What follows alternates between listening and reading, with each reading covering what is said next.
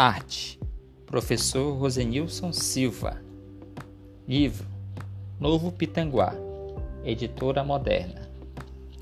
Assunto: O novo modo de ver. Fotografia. Fotografar é fazer escolhas estéticas e também afetivas. Uma caixa mágica. Atualmente, todo aparelho celular possui uma câmera fotográfica. Fotografamos a qualquer momento com facilidade. Podemos realizar quantas fotos quisermos e armazená-las em nossos celulares ou computadores. Nascida na primeira metade do século XIX, a fotografia nos permite registrar as imagens, mas é também uma forma de arte. Assim, podemos dizer que ela tanto pode registrar momentos memoráveis, quanto pode ser utilizada como forma de expressão. Com ela, aprendemos a olhar para detalhes, cores e formas.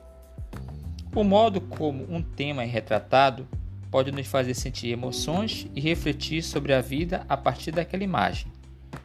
A foto desperta nossa memória afetiva, seja antiga de família ou de uma notícia de jornal. Ela nos coloca em contato com outras épocas e lugares. Niepce e Daguerre Precursores da fotografia A palavra fotografia significa grafia da luz, ou seja, registro de imagens por meio da luz. Atribui-se a invenção da fotografia ao pesquisador francês Nicéphore Niepce, que iniciou seus experimentos ainda na década de 1920. Naquela época, no entanto, Diversos pesquisadores também procuravam uma, uma maneira de registrar imagens a partir do uso de chapas fotossensíveis. Pouco depois, Niepce se uniu a outro pesquisador, Louis Daguerre, para realizar experiências com o objetivo de criar um método capaz de registrar imagens mais nítidas e de maneira mais rápida.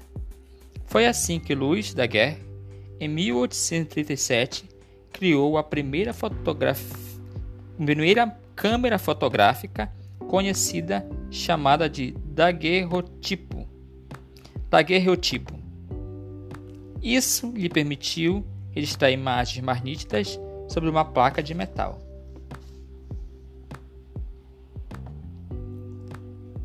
Pioneiro da fotografia no Brasil. Na mesma época em que Niepce e Daguerre realizavam suas pesquisas, o pesquisador francês Hércules Florence, que morava no Brasil, desenvolveu um processo de impressão de imagens por meio da luz. Em 1833, Florence registrou, registrou sua primeira foto utilizando a câmera escura. Florence foi o primeiro cientista a chamar o experimento de fotografia, fotografia em francês. A câmera escura. As pesquisas de Epps e da Guerre se baseavam em um, objeto que já era utilizado há vários anos, chamado câmara escura.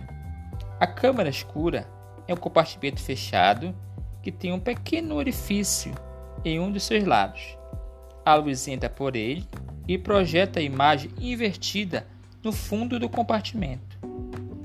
A câmara escura auxiliou muitos cientistas a realizarem seus trabalhos, eles pintavam diretamente sobre a imagem projetada no fundo da tela.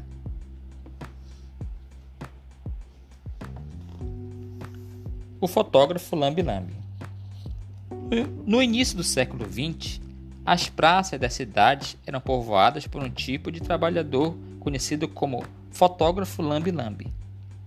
É como o italiano Francisco Bernardi, em 1913, que as chamadas câmeras caixote chegam ao Brasil. Essa câmera consistia em um caixote de madeira em forma de cubo, com uma lente adaptada em uma de suas faces, em seu interior. O equipamento tinha dois compartimentos que funcionavam como tanques para revelação e fixação das fotografias. O nome Lambi Lambi vem do, do teste que faziam na chapa, filme ou papel fotográfico. para verificar de qual lado estava a emulsão, evitando assim colocá-la invertida na câmera.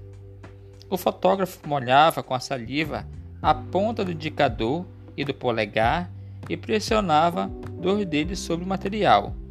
O lado que estivesse a emulsão gerava uma leve colagem no dedo, pois, era, pois essa era gelatinosa. Os primeiros fotógrafos lambe-lambe a atuar no Brasil eram, em sua maioria, imigrantes.